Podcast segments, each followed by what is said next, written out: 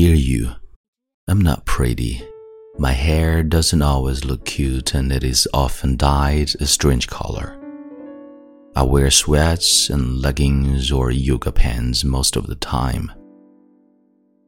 My makeup will never be perfect. I'd rather stay home watching movies than going out to hang out with your friends of mine. I'm clumsy, so I'm going to apologize now for all the times I will step on your toes or trip you or fall onto you. I'm also a very jealous person. I'll tell you I'm not, but I'm be lying because I don't want you to leave. It isn't that I don't trust you.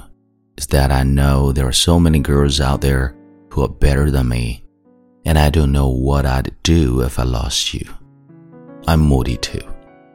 Remember that I may seem like I'm always mad at you or sad, but I promise I'm not.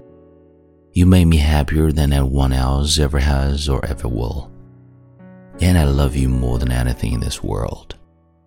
Remember that always, my dear.